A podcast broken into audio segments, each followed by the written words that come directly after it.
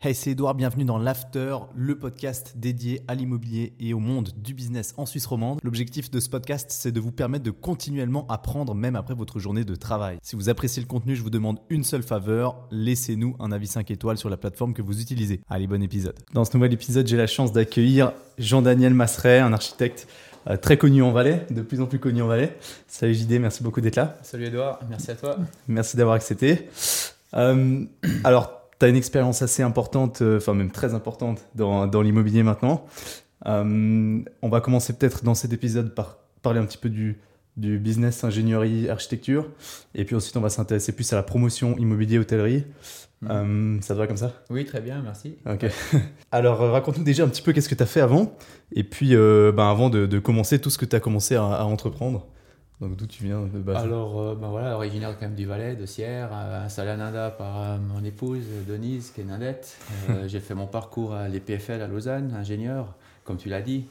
Et puis j'ai travaillé après mes études à l'EPFL dans un bureau qui, qui fonctionnait en entreprise générale. Mhm. Très court, ça a duré 4 ans. Et puis je me suis rapidement dit que ouais, je, je pense avoir le, potentiel et surtout l'esprit compétition pour démarrer quelque chose tout seul. Donc à 28 ans, j'ai démarré euh, MJD, qui était à, l'époque une raison individuelle qui rapidement est devenue une SA. Et puis euh, j'ai monté une équipe euh, petit à petit de 28 ans. Aujourd'hui j'en ai 50, donc ça fait 22 ans que j'existe d'un point de vue professionnel. Et j'ai aujourd'hui séparé les choses. Donc j'ai un bureau Sion et un bureau d'architecte à Nanda. Et puis là on est entre 20 et 25, mais si on fait des équivalents plein temps, à peu près 20, 20 collaborateurs à plein temps. Donc voilà. Ok, d'accord, ouais. Et donc, tu as commencé euh, l'architecture avant l'ingénierie ou tu as commencé les deux en même temps? Alors, euh, quand j'ai démarré, pour faire la petite historique, à 28 ans, euh, ce qu'il faut savoir, c'est quand on démarre, on cherche du travail, on décroche un travail, on commence à travailler sur ce travail, et puis on fait la facture et on encaisse. c'est une première grande expérience qui fait presque mal parce qu'il faut vivre une année, on a, on a beaucoup de frais, on vit une année et puis on n'encaisse rien. Donc, euh, à la base, pour démarrer, j'ai pas le choix que de faire tout tout même. Quoi. Donc, je suis sorti de l'EPFL, il faut pas avoir peur de travailler.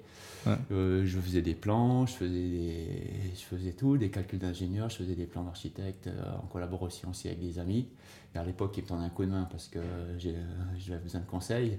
Et puis, pour démarrer, ben, j'ai dû créer mon travail. Donc, quoi faire pour démarrer quand on n'a pas de boulot? Ben, C'est faire une promotion. Donc, voilà, j'ai démarré comme ça, c'est assez fou. Mais euh, pour, euh, je me suis créé mon travail. J'ai tout de suite euh, fait un immeuble de six appartements. Où ben, j'ai tout fait de A à Z, la commercialisation, la vente, chercher les clients, livrer. Et ben, j'avais pas d'argent, hein, c'est simple. ça, c'était au tout début de MJD, tout début, Tout début de MJD en 2001.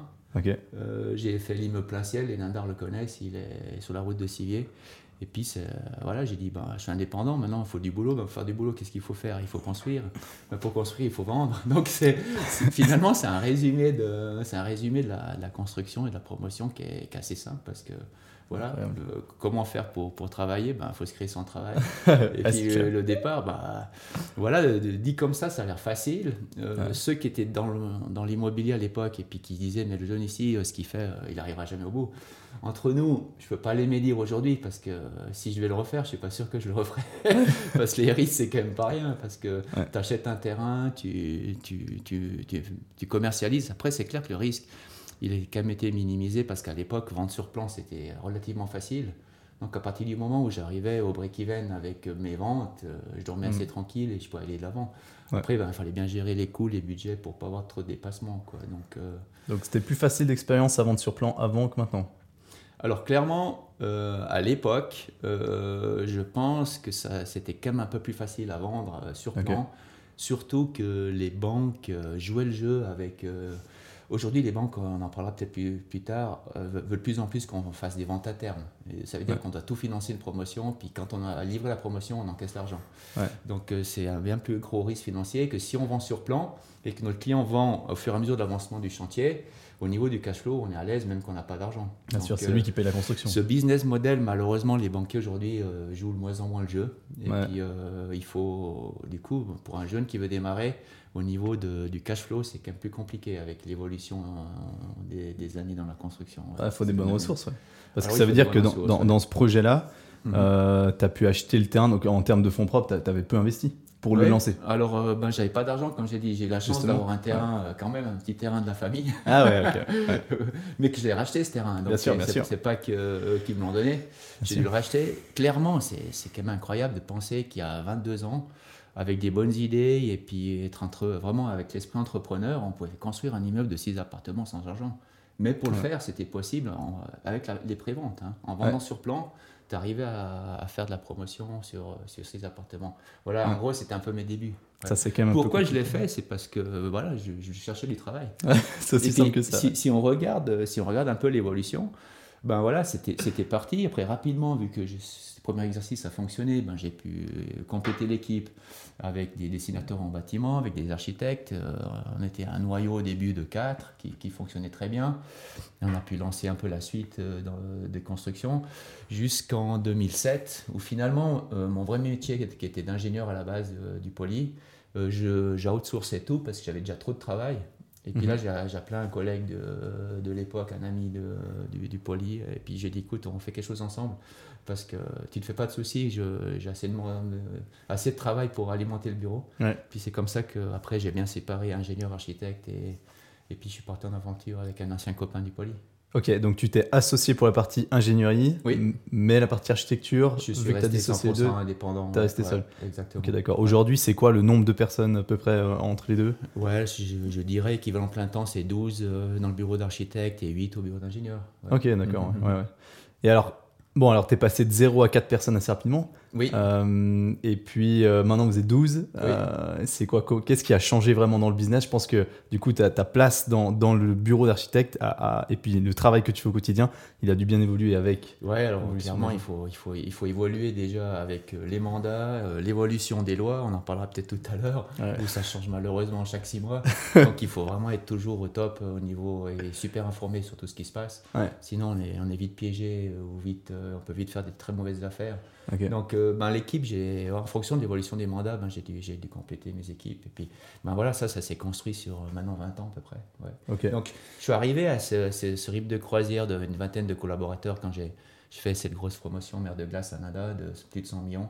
Donc là, pour prendre des gros projets comme ça, euh, puis quand même maîtriser un minimum ce qu'on fait, il faut, il faut une grosse équipe, il faut quand même des ressources, une grosse équipe. Parce que si on, on sous-traite beaucoup, ben, il y a moins de soucis financiers parce qu'on le sous-traite, mais de l'autre côté, on ne peut pas maîtriser euh, parfaitement un projet de cette ampleur si, si on sous-traite euh, trop, trop de choses. En termes, de, en termes d'activité, toi maintenant, au quotidien, du coup, euh, tu passes ton temps, enfin, pas vraiment à chercher du travail, j'ai cru comprendre que le travail, il y en avait assez. Donc, tu es, vraiment dans l'activité ou, vraiment tu dois superviser ce qui se passe dans, dans le bureau? Plutôt. Clairement, j'adore mon métier, hein, j'adore ce côté où où j'ai un métier euh, vraiment fantastique. Bon, après, il y, a des, il y a des choses plus moins, moins, évidentes, mais ce qui est fantastique dans mon métier, c'est que on imagine des choses, on les optimise, on les dessine, on les perfectionne et puis on les voit grandir. Donc ça, c'est un côté juste incroyable dans ce métier que, qui est unique au monde. Enfin, j'imagine qu'il y a d'autres métiers aussi où le côté créatif et réalisation est aussi là, mais je pense que c'est vraiment un point fort de ce, métier. Et puis, euh, pourquoi je dis ça, c'est que ouais, c'est vraiment le côté super passionnant du métier, de, de, voir grandir les choses. Euh, le côté plus compliqué, c'est que c'est un métier où on est régi de lois et de, complications, puis chaque année on rajoute des couches. Et, et ça, ça prend le bateau administratif. Je pense que c'est pas que dans le métier, il est de plus en plus lourd.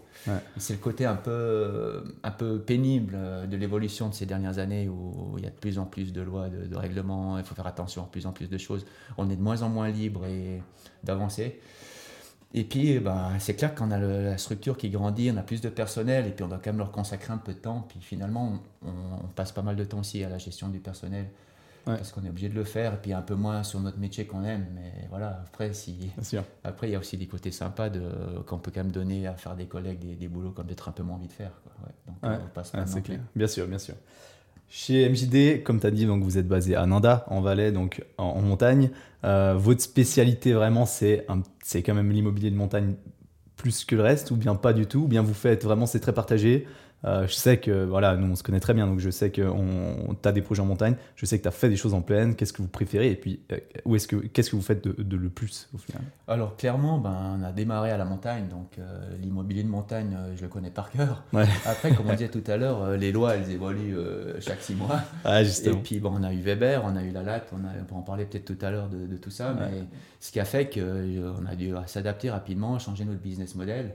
Et puis d'un autre côté, c'était aussi sympa pour notre bureau de, de, passer à autre chose que du bois, euh, comme on a dans cette salle conférence, à passer à quelque chose d'un peu plus contemporain. Donc euh, c'est bien parce que maintenant, ça fait 7-8 ans, on a construit l'hôtel Moxie Marriott à Sion, euh, qui est complètement en béton. On a construit le Madmont ici, qu'on a ouvert cette année, à Nanda. C'est à Nanda, c'est modulaire bois, mais c'est quand même très contemporain. Mhm. On a fait les plans d'enquête et d'exécution d'Alayabé. Donc on, commence à avoir des, belles références, pas forcément que dans, que dans le bois et la montagne. Et c'est super pour notre bureau, puis également pour mes collaborateurs qui, qui, qui, évoluent et puis qui font pas tout le temps la même chose aussi. Bien sûr, ouais. D'un point de vue, euh, d'un point de vue euh, loi d'ailleurs, euh, bah, tu as parlé de la, la LRS, la Lex Weber, la, la, loi sur les résidences secondaires. Mhm. Est-ce que vous avez vu du coup une, une grosse grosse différence? Je sais que le, le, marché immobilier a beaucoup d'inertie, mhm. donc ça veut dire que la loi est arrivée, mais bon, on n'a pas fini les constructions du jour au lendemain. Mhm. et aujourd'hui, c'est quoi? C'est plus de rénovation? Oui, alors clairement, les gens, le peuple, enfin, de manière générale, ne comprenaient pas cette inertie. Ce qu'il faut savoir, c'est qu'un permis de construire, il est valable trois ans. Et mhm. si ce permis de construire est au bénéfice en amont d'un plan de quartier, il, est, il, il, en force, il est valable 5 ans.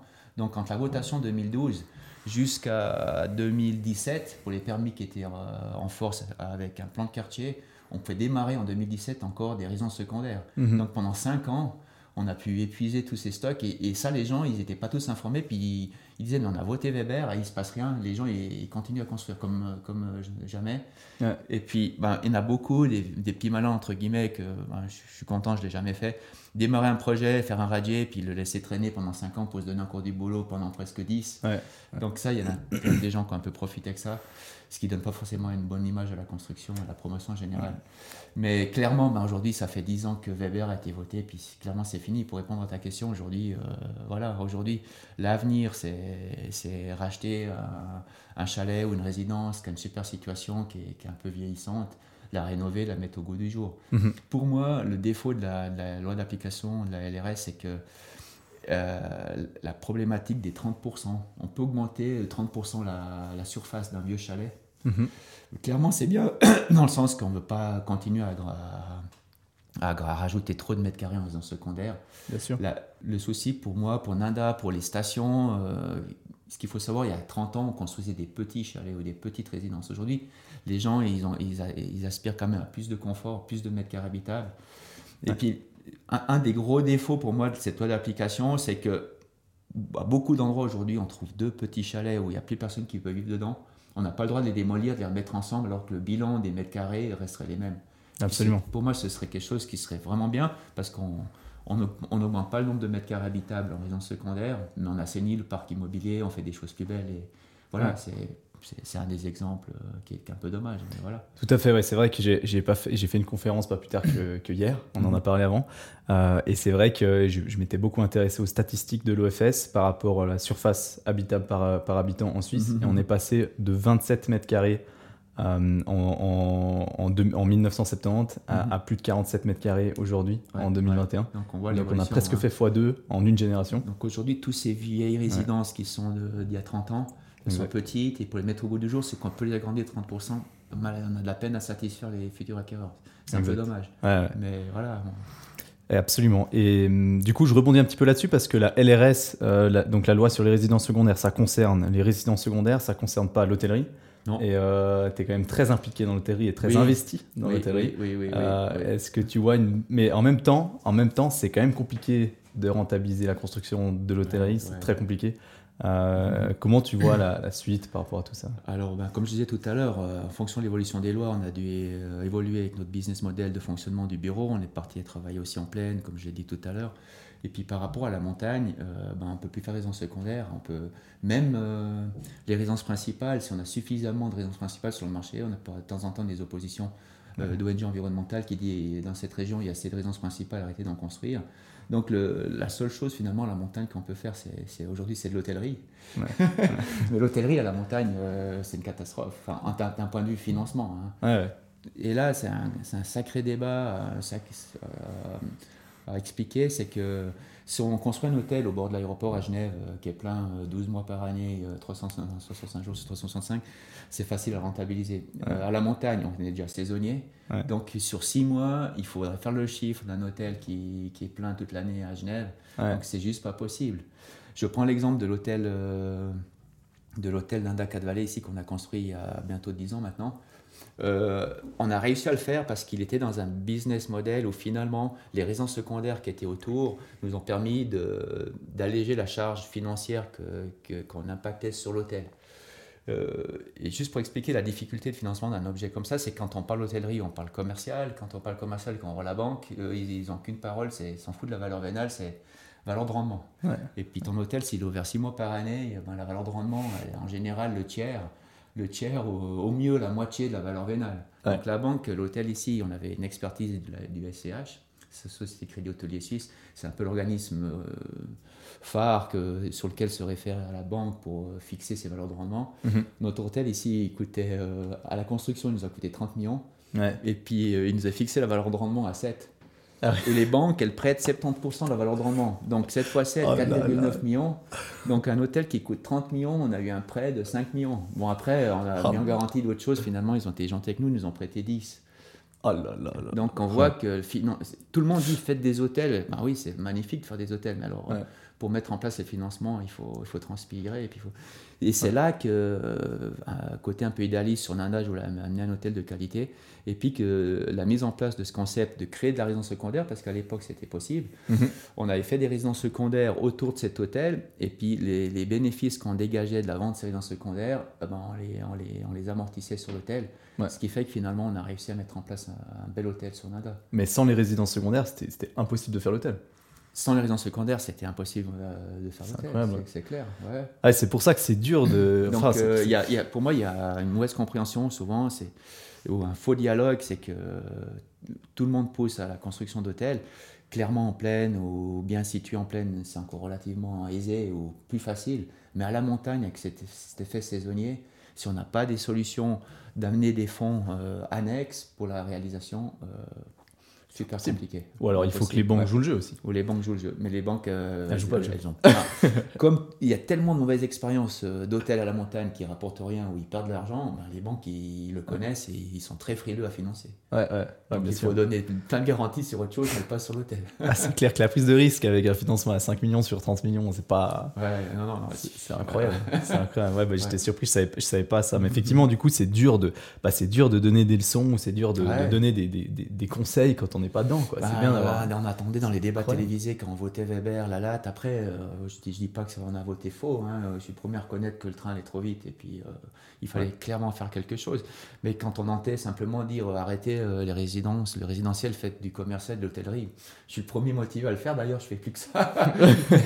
mais pas facile hein, quand j'en ai Plus facile à dire hein. qu'à faire. après, il faut aller chercher un opérateur. Puis un opérateur qui vient te louer ton hôtel et puis quand c'est saisonnier, ben c'est pas évident de trouver non plus. Mhm. Donc là, il faut ramener un moment aussi. Ouais, ouais, c'est clair, c'est clair. En termes de, euh, de, construction, alors plutôt euh, résidence secondaire principale, ce que tu as fait euh, avant, ce que tu mhm. vas continuer de faire, tu es plutôt intéressé par, par des. Enfin, votre style à vous, c'est plutôt construire des, des, petits objets qui se vendent assez vite ou bien des, plutôt des gros objets un peu plus haut de gamme? Ouais, alors nous, le, dès, le départ, dès le départ, on est quand même parti dans le créneau, un peu, vu qu'on est à la montagne et puis que Nanda, une station qui est bien montée, pour satisfaire nos clients, on est tout de suite quand même parti dans le créneau objet assez grand et puis de qualité. Ce qui manquait dans la station d'ailleurs. Ce qui manquait dans la station, euh, c'est un marché qui avait à prendre, qu'on a pris et puis euh, qui, a, très bien fonctionné.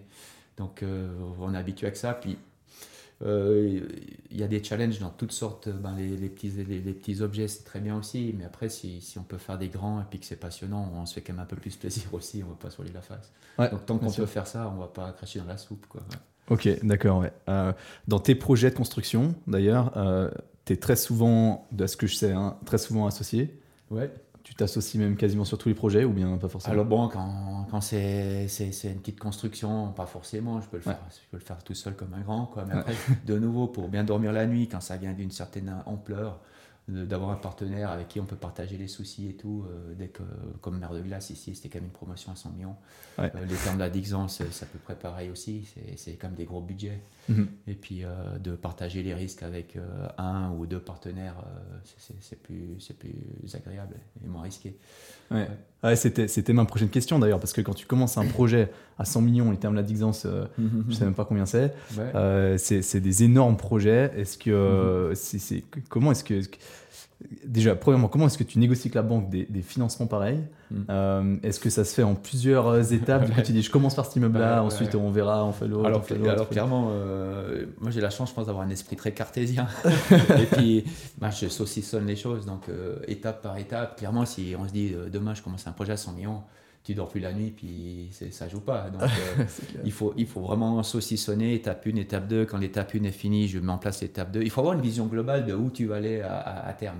Ouais. Mais il t'est obligé d'aller par étape et de réfléchir par étape et dire voilà, quand j'ai fait ces ventes-là, je peux démarrer l'hôtel parce que j'ai les fonds pour démarrer mon hôtel. Quand j'ai fait la suite des ventes, je fais ça. Et Ouais. tu mets en place tes, euh, tes pions.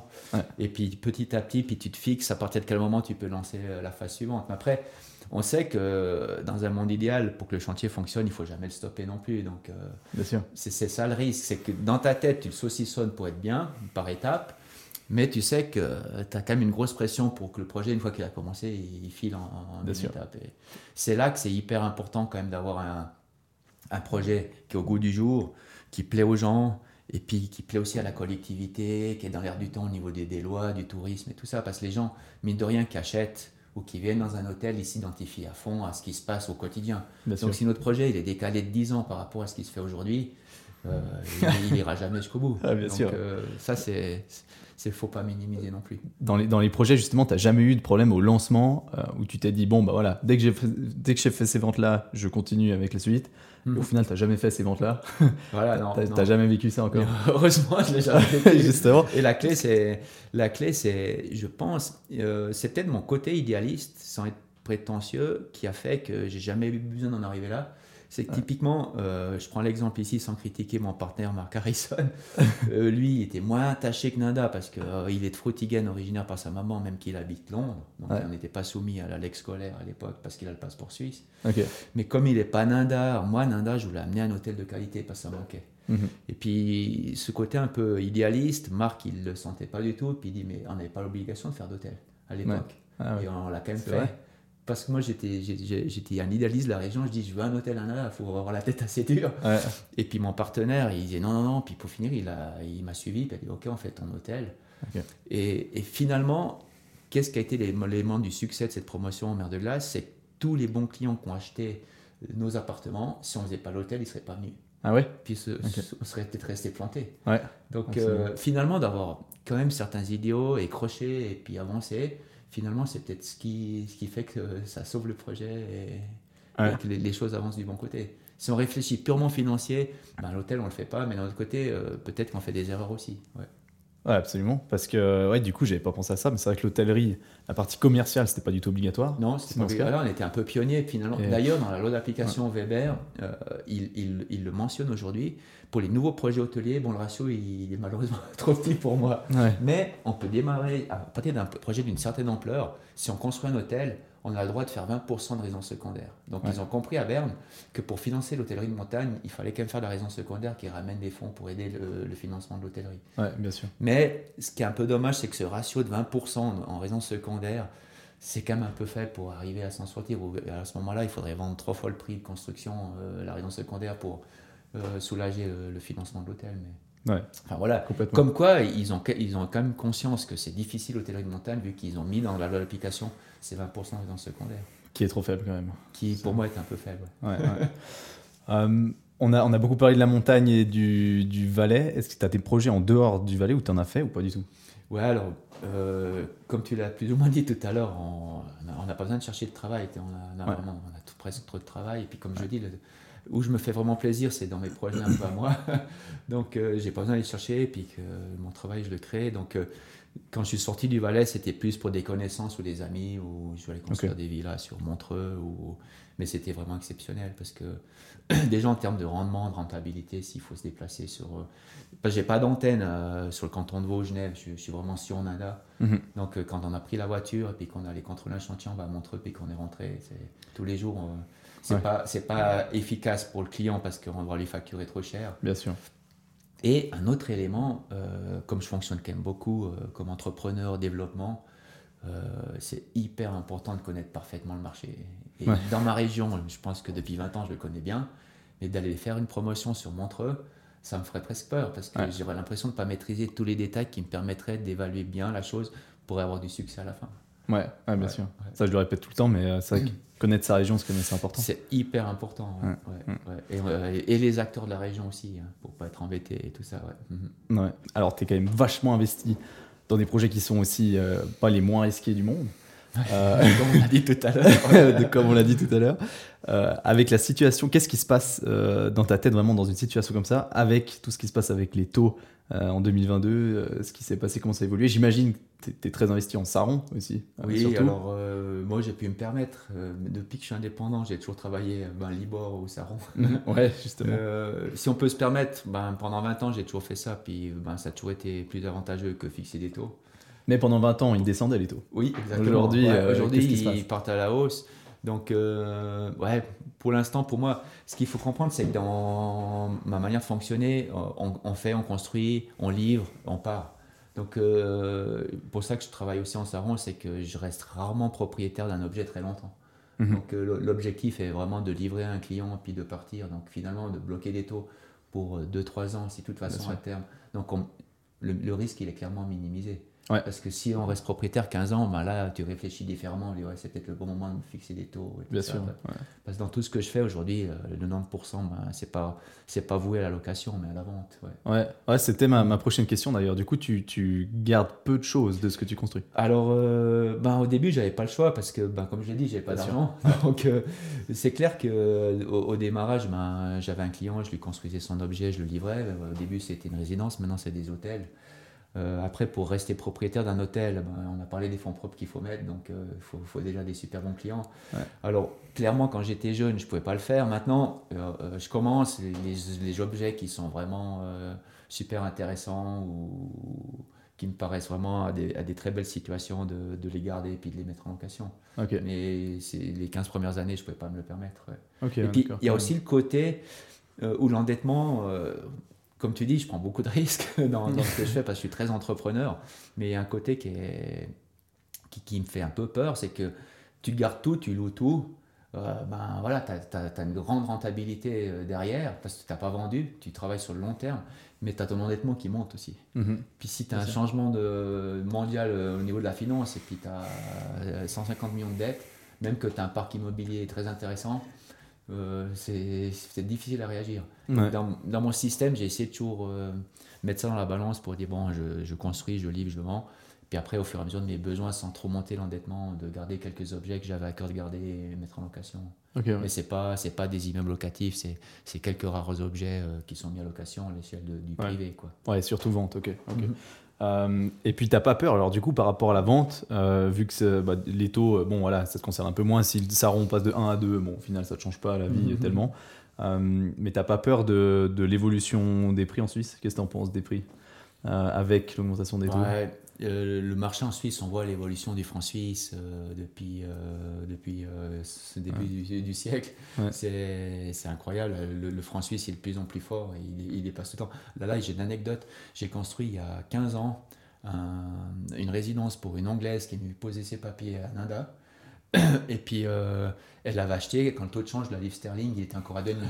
Et puis, elle a rentré ses fonds propres en, en Suisse quand le taux de change était à 2,5. Puis, quand on a livré, ben, il y a eu le crash entre deux. Puis, euh, le taux, il était tombé à 1,5. Je dis, ouais, madame, vous avez de la chance, vous avez mis les fonds propres au bon moment. Elle m'a dit, euh, ouais, vous savez, monsieur Masseret, euh, j'étais, quand j'étais petite, donc là, elle avait déjà 60 ans, je venais en vacances en Suisse avec mon père. À combien était le taux de change avec la livre sterling? Puis, j'ai dit, ouais, euh, 3, 4. Elle a dit, non, 16. 16 Ouais, donc euh, on se projette vers les années euh, 1950. Apparemment, je ne l'ai pas vérifié sur Internet, mais elle Ouais. dit elle était en vacances en Suisse, le taux de change était à 16. Waouh, c'est incroyable. Et puis quand on se voit ce qui se passait aux États-Unis début du siècle, ou chez nous, qu'on avait tous les vaches sous, sous la maison pour vivre, Mhm. Et puis qu'aujourd'hui, quand le franc suisse, il est à égalité avec le dollar et un poil en dessous de la livre sterling, moi, je, pense que ça va, les valeurs de la Suisse, stabilité, tout ça, ça va quand même rester. Et moi, j'ai pas de souci avec ça. Je pense que l'immobilier, le franc, le franc suisse va rester fort, il va pas, il va pas chuter. Euh, on est quand même une monnaie refuge. Et à ce niveau-là, euh, vraiment pas de souci pour l'immobilier. Quoi. Les, valeurs vont rester là. Au contraire, je, ne vois pas comment ça peut baisser. Quoi. Peut-être dans, les, dans certaines régions où il y a vraiment de la grosse spéculation sur les prix, où on arrive à 5 fois le prix de vente du, du coût de construction, où on a un peu des bulles spéculatives, là, il pourrait y avoir un tassement momentané, mais ça va repartir. la moyenne, à long terme, elle va de toute façon monter. C'est pas possible autrement. Ça, tu parles de ça en général en Suisse ou bien vraiment dans le marché spécifique que tu connais le mieux Ça veut dire la montagne, ça veut dire. Bah, typiquement, parce que là, tu parles de, de, de France-Suisse, Valeur Refuge, mais ça concerne du coup plutôt les étrangers qui achètent en Suisse. Moi, je pense clairement, euh, c'est le cas à la montagne, mais je pense de manière générale en Suisse, je vois clairement ça monte, ça descend. Mais si on, regarde, on va regarder une moyenne sur 10 ans maintenant, c'est impossible pour moi que ça descende. Bien sûr, ouais. ouais. depuis 1998, les prix moyens en Suisse, ils ont pris 112%. 112% en Suisse, 205% à Genève. 205, ouais. en 20 ans, aussi. en 24 ans, et puis, euh, et puis 40% euh, dans le Jura à peu près. Ben voilà, moi je, je, je, prends souvent cet exemple euh, aussi pour illustrer ça. Quand j'ai démarré indépendant il y a 20 ans, une belle villa familiale en Valais, ça coûtait 500 000. Aujourd'hui, pour faire une belle villa familiale en Valais, il faut 1 million. Et en 20 ans, on est passé de 500 000 à 1 million, le coût de construction. Hein. Donc euh, voilà. C'est vrai que tu sais que j'avais vu, euh, j'avais participé à des conférences euh, récemment et j'avais vu bah, bah, bah, une conférence avec l'intervention de Sifi. Mhm, Sifi, tu mhm. connais l'estimation de, la banque. Et puis, ils avaient sorti les chiffres à peu près. Et à, à Genève, une maison normale, 140 mètres carrés, de 10 ans, deux salles de bain, complètement basique, elle est en moyenne à 3 millions. 3 millions. Hein. c'est incroyable. 10 ans, c'est complètement fou. Quoi. Il faut justifier 38 euh, 000 francs de revenus mensuels pour être financé à 80%. c'est pas tout le monde qui peut faire ça. Hein, c'est pour ça qu'en Valais, on a encore un canton qui est, qui est fortement propriétaire. C'est parce que l'accès à la propriété, il reste encore. Euh, Raisonnable. Des gens qui ont des revenus, euh, des bons il faut clairement il faut un bon revenu, mais on ne parle pas de 30 000 de revenus par mois pour se permettre d'acquérir une résidence. Oui, ouais, tout à fait. J'avais parlé avec des promoteurs euh, de Genève, justement, parce que bon, Genève, c'est un marché très différent du tien. Euh, mais eux, ils s'intéressent beaucoup à des, des, maisons qui sont sur des parcelles avec du potentiel de densification. Mhm. Donc, ils achètent des maisons, ils les rénovent, puis ils construisent à côté. Euh, ça, c'est des choses que tu, tu, fais aussi ou pas vraiment? Parce Alors, euh, bah, je dis, notre manière de travailler, elle a aussi changé. Donc, euh, à l'époque, on achetait un terrain, on construisait, parce qu'il y en avait, beaucoup. Maintenant, il y a la lave qui est arrivée, qui est une bonne chose. Donc, aujourd'hui, acheter des terrains pour construire, c'est de moins en moins courant et de plus en plus courant. un client qui achète un vieux bâtiment qui a une belle situation, et puis on, on fait des, des, grosses rénovations. On a quelques murs porteurs et on refait, mais voilà, on a saigné le parc immobilier. c'est bien. Ouais, c'est bien aussi, c'est bien aussi. C'est quoi le meilleur projet jusqu'à aujourd'hui que tu as eu en termes de développement? C'est mer de glace ou pas forcément? Bon, mer de glace, euh, ça dépend si on parle meilleur sur le terme financier ou si on parle meilleur en termes de satisfaction. Satisfaction. ah, satisfaction, ok. Ben, clairement, les, euh, comme j'ai dit un peu tout à l'heure, euh, j'ai un côté idéaliste où, quand, quand, je fais quelque chose et puis si je peux contribuer au développement économique, touristique, politique local, c'est quand même des toutes belles satisfactions. Et puis d'avoir réussi à mettre en place un projet à Nanda de 100 millions, finalement, le système de, de, faire de la résidence pour financer un hôtel et amener un hôtel de qualité à, à ma région qui, qui, en avait fortement besoin, bah, c'était juste fantastique. Euh, bah, maintenant, je, à temps perdu, et je mets pas mal d'énergie dans la liaison pleine montagne pour euh, relier ma région. De, clairement, euh, l'avenir, c'est la mobilité douce. Ça, je suis convaincu. Les jeunes, aujourd'hui, il y en a moins en moins qui font le permis. Moi, je vois, quand j'étais jeune, je portais en vacances, je prenais la voiture à Zurich pour prendre l'avion. Mhm. pour aller en Espagne. aujourd'hui, aujourd'hui euh, j'aurais jamais l'idée de prendre la voiture à, pour aller à Zurich pour prendre l'avion. C'est tellement confortable le train. Et, Bien sûr. Et, et on voit les, les, régions périphériques mal desservies, elles sont toutes en train de mourir. Pour ça que, ben, de manière idéaliste, maintenant, je me suis impliqué depuis plusieurs années dans cette liaison pleine montagne euh, pour greffer nos jeunes, nos futurs jeunes et nos jeunes de, de Nanda qui a quand même euh, beaucoup de lits et de résidences euh, primaires, sur un réseau de mobilité performant comme le Watchman Fair, euh, l'agglotion et tout ça. Ouais, c'est un beau, un beau défi. D'ailleurs, on a, on a vu le TRV, Transport Régional de Voyageurs, reconnu par Berne. Donc, si Berne finance notre installation, c'est que le projet est intéressant. Absolument, ouais. Donc ça, ce sera un, ça, ce sera un beau projet. Assez ouais, inédit d'ailleurs. Hein, excuse, on s'est un peu perdu, mais tu me disais quels sont les projets où, vraiment c'est très intéressant. Ben, clairement, pour moi, c'est les projets où où je peux euh, contribuer au développement local. Et puis, c'est ça les toutes belles satisfactions. Comme Mer de Glace, ici, on a réussi à amener un hôtel. Euh, si on peut amener encore cette liaison en mobilité réduite dans un horizon de 5-6 ans, ce serait fantastique pour ma région, Mhm. pour nos jeunes.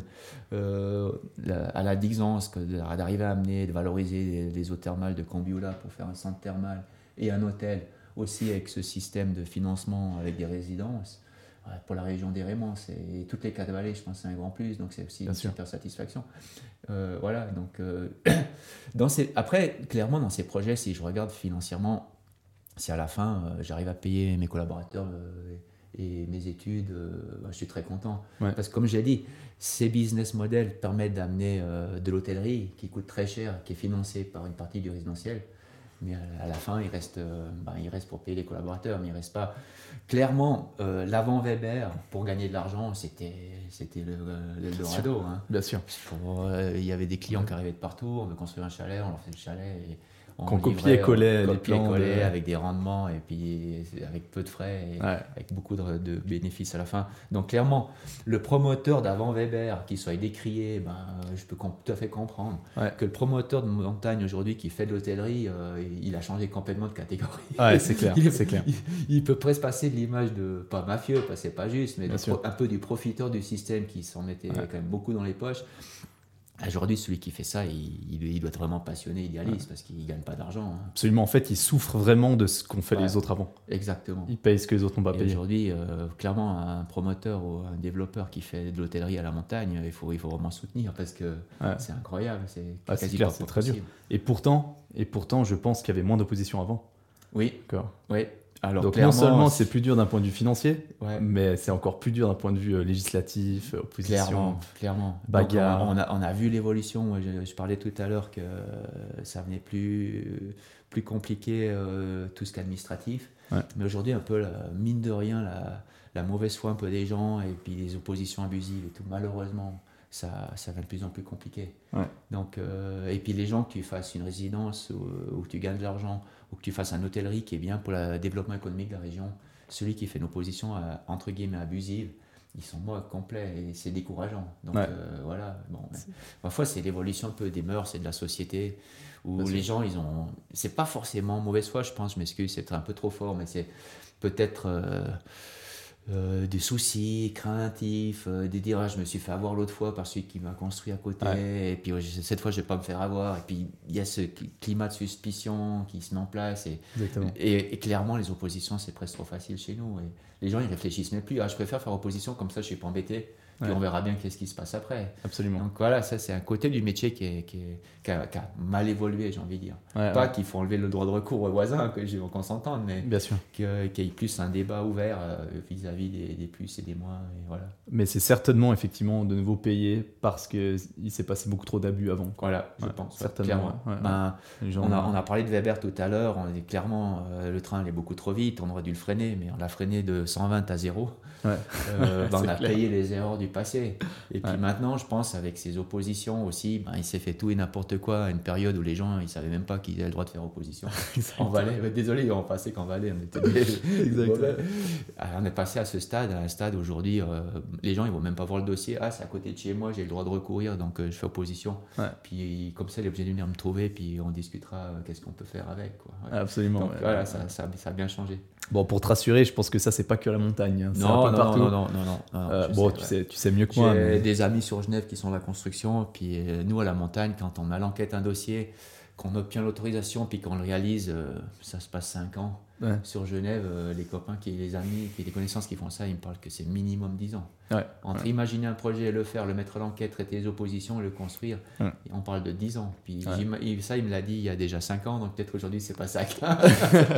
Ah, je pense pas autant, mais effectivement, j'avais un confrère, un confrère des cours de- du brevet là, qui m'avait dit, qui était développeur à Genève, et qui m'avait dit à Genève euh, aujourd'hui, tu, Mhm. tu veux lancer un projet, euh, Mhm. tu trouves une parcelle, un truc, un, truc à développer. Tu plantes pas un clou avant 5 ans, grand minimum. ouais, Ouais. ouais, ouais, ouais. C'est incroyable. Alors qu'il manque cruellement de logements là-bas. En Il manque cruellement en de logements. c'est pas le même, euh, problème- c'est même problème. Toutes les lourdeurs administratives, comme j'ai dit, et ces procédures qui, qui traitent, qui font traîner. C'est quoi du coup euh, la moins bonne expérience que tu as eue en promotion? Ben, j'ai eu de la chance, vu que je suis toujours là, que je prends beaucoup de risques, que j'en ai pas eu beaucoup. Non, mais clairement, quelques, bah, c'est clair que je, pense qu'aujourd'hui, j'arrive à, à, beaucoup d'objets que j'ai livrés. Ça s'est presque tout le temps super bien passé. Une fois ou deux, ma foi, on n'échappe pas. On n'a pas toujours des, des dossiers qui, qui, qui, vont aussi bien que ce qu'on aurait espéré. Donc, mais, mais, je suis du, du caractère à, à, plutôt tourner la page, même si je perds un peu d'argent sur, sur un projet à faire une procédure. Parce que moi, dès qu'on fait une procédure, j'ai l'impression de, de, stagner, voire même de reculer. Puis aujourd'hui, il faut avancer, sinon, sinon on est foutu. Donc, euh, quelquefois, pour ne pour pas partir en procédure ou pour, pour satisfaire mon client, j'ai accepté de perdre de l'argent sur, sur une construction. Et puis me concentrer sur le positif, avancer sur le positif et là gagner ma vie. Et donc, quelquefois, voilà. Mais heureusement, comme j'ai dit, c'est je les compte sur le doigt de la main les fois où j'ai dû le faire. Donc, heureusement. Ouais, ouais, ouais, tout à fait. Euh, euh, aussi, en, ça m'intéressait d'avoir ton avis par rapport au développement parce qu'il y a beaucoup de promoteurs, ou il y a eu beaucoup de promoteurs assez amateurs. euh, un coup, des cuisiniers qui commençaient à faire un petit immeuble parce que la famille effectivement avait un terrain. Aujourd'hui, euh, on a vu hein, la LAT en 2015, la LRS, la LDF faire se compliquer, etc., la LFAIE. Voilà, donc il y a plein, plein, plein de lois, de plus en plus de lois, c'est de plus en plus compliqué. Euh, comment est-ce que tu gères tout ça? Est-ce que tu as déjà une mauvaise expérience euh, après l'achat d'un terrain? Tu t'es rendu compte qu'il y avait des problématiques que tu n'avais pas vues avant? Mhm. Ou jamais? Alors, euh, clairement, pour répondre à ta question, c'est vrai que quand je suis arrivé dans le métier, ce qu'il faut savoir, c'est que la construction, c'est quand même un domaine où il y a quand même beaucoup d'argent qui gravite. Même que c'est pour euh, une, villa individuelle, on parle tout de suite d'un million, 500 000. Donc ça appâte quand même beaucoup de gens parce qu'il y a quand même pas mal d'argent à, remuer. Après, il faut voir qu'est-ce qu'il en reste à la fin. Donc clairement, ça attire. Et puis quand j'ai commencé dans ce métier, après les études, euh, j'étais quand même surpris ouais, de, de, de toutes les, sociétés assez amateurs dans, dans le domaine. Euh, j'étais pas pro non plus au début, mais j'étais quand même surpris par ça. Je pense, c'est, comme j'ai dit, justifié par le fait que que y a quand même, ça s'attire beaucoup de gens parce qu'il y a pas mal d'argent qui gravite. Ouais.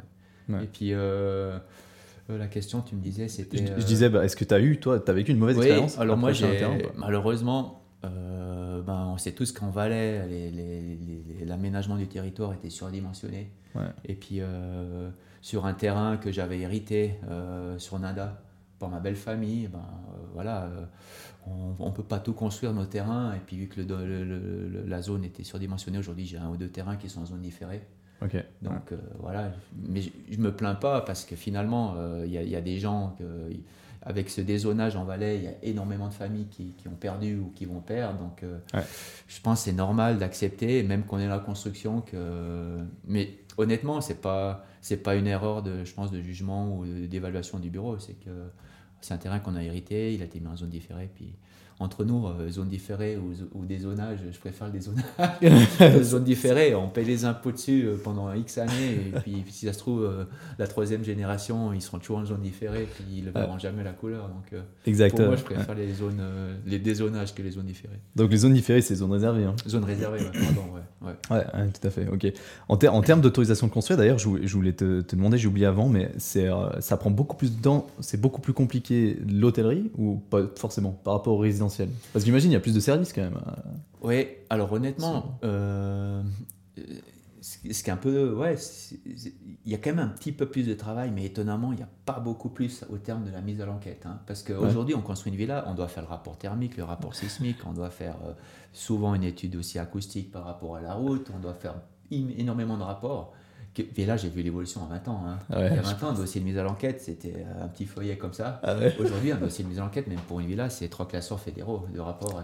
Aujourd'hui, qu'on construise une villa ou qu'on construise finalement un hôtel, euh, ben, c'est clair que les rapports ils sont un peu plus épais parce qu'il y a plus d'étages à traiter, mhm. mais les documents à fournir finalement c'est quasiment les mêmes. Donc euh, c'est trop. Hein. ouais, après, il faut, il faut accepter, c'est qu'il y a des référendums, on, vote des lois, et puis euh, après, ben, on engage des, des, hauts fonctionnaires qui, qui, font appliquer ces lois et qui, qui, demandent des rapports. On fournit les rapports, et après, ces rapports doivent être contrôlés et puis euh, mis en mhm. place. Donc, euh, on, vote des choses. Des fois, peut-être dans les débats, on devrait plus mettre en avant, quand on vote une loi, quelles sont les conséquences après en termes de, de mise en œuvre de cette loi. Et si on, si on sait exactement tout ce qu'il faut mettre derrière, est-ce qu'on voterait la même chose? Je ne sais pas, mais je pose la question. Le coût, ouais. Parce qu'en termes de coût. Le, coût, et puis clairement, euh, énormément de choses qui ont été votées, ben, c'était très bien, mais certaines choses on, aurait, pu, à mon goût, être euh, simplifiées. Ouais. Et puis d'ailleurs, bah, je profite, je voulais parler de- du futur de la promotion, mais effectivement en termes d'autorisation, et puis euh, bon, notaire, acquisition, etc., tout le domaine de l'immobilier en Suisse, il a, il a quand même pas énormément évolué en termes de digitalisation, euh, Mhm. modernisation. Non T'en penses quoi pour la suite ça? Parce qu'il faut quand même souvent aller voir la banque. machin. Les, les gens qui font un financement à la banque, la Mhm. première fois qu'ils font un crédit, ils sont obligés d'aller physiquement à la banque, signer, Ouais, voir ouais, le conseiller. Ouais, ouais, je pense que ça va, ça va évoluer rapidement. C'est lourd. hein. hein. Regarde les mises à l'enquête, faut imprimer sept fois à chaque euh, dossier. Ouais, ouais, euh, bah, bah, voilà, canton de Vaud, euh, les Valaisans vont pas m'apprécier, mais canton de Vaud, c'est déjà tout centralisé. Il y a une plateforme centralisée euh, où- où ça, me- c'est- ça- c'est- aujourd'hui c'est plus facile que- qu'en Valais à faire une mise à l'enquête dans le canton de Vaud, je pense. ouais. Ouais. Et puis, euh, donc, ouais. Je dis pas que c'est plus rapide, hein, mais euh, par contre, euh, euh, le système me paraît plus efficace. Ouais. Ok, d'accord. ouais. Et puis d'un point de vue euh, euh, PropTech, plutôt, euh, on, a, euh, on a donc dans la promotion immobilière, il y a des startups qui commencent à Mhm. émerger un petit peu en Suisse Ouais. aussi, hein, beaucoup aux Mhm. États-Unis, en France, mais en Mhm. Suisse ça commence à arriver, comme Popetit.io d'ailleurs. Je sais pas si tu connais, mais c'est Ouais, ouais. une PropTech qui. euh, ça, ça t'en penses quoi? Tu utilises des outils comme ça ou pas vraiment encore maintenant? Ouais, désolé, je vais passer pour le, le vieux de la, réunion. Comme j'ai dit, moi, je, je suis dans une région où c'est hyper important pour moi dans mon, dans mon business model de connaître super bien le marché. Ouais. Finalement, je, je, connais tout par cœur. Non, c'est pas ça, mais comme on doit le connaître vraiment très très bien pour pas faire d'erreur, finalement, on n'est jamais mieux servi que par soi-même. Ouais. Je dis pas que je l'utilise pas. De temps en temps, quand j'ai un doute, euh, voilà, j'y- ai recours, mais c'est rare. quoi. Ouais, ok, d'accord. Parce que de nouveau, c'est pas que je, trouve que c'est des mauvaises choses. Au, contraire, c'est fantastique. Mais je, je préfère euh, aller dans les endroits que j'ai vraiment l'impression de maîtriser. Mhm. Ouais, surtout que c'est un marché très spécifique, le marché dans lequel tu es. ouais. Est-ce que pour terminer, est-ce que tu as un... quel conseil tu donnerais à quelqu'un, un jeune, quelqu'un qui est motivé euh, à Mhm. commencer un développement, commencer la promotion maintenant? Bah, Si on répète un peu tout ce que j'ai dit depuis le début, Mhm. Euh, clairement, euh, ben, c'est un métier super passionnant. Le jour où il démarre, euh, le premier coup, il est super important. coup, entre guillemets, hein, la première opération plutôt Mhm. coup, elle est super impo- importante parce que si on loupe celui-là, ben, financièrement, c'est compliqué en Suisse. On n'est pas aux États-Unis. hein. Aux États-Unis, Ouais. il faut faire faillite 3-4 fois avant de, Ouais. avant de réussir dans ta vie.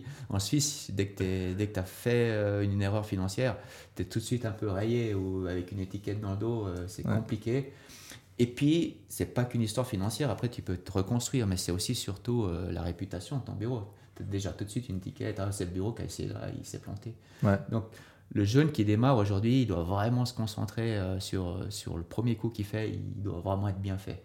Et puis après, avancer petit à petit, puis après quelques années, euh, on peut pardonner une petite erreur, mais le premier, On peut perdre un peu d'argent après. Clairement le premier. Et puis après, après il y a des clichés qu'on voit tout le temps dans l'immobilier qui, qui sont quand même justes. Pour réussir une promotion, il, faut la, il faut trois choses la situation, la situation, la situation. Ouais. Après, après, bien sûr, il faut connaître le marché. Toutes ces choses, elles sont 100% justes. Donc là, Ouais. j'ai pas besoin d'expliquer aux jeunes qu'est-ce qu'il faut faire. Bien peut- sûr. ouais, Ils ouais. peuvent se renseigner. Ils peuvent regarder Mais- mes vidéos, ouais, j'en Oui, parle tout le voilà, temps. il faut, il faut regarder ça, c'est parfait.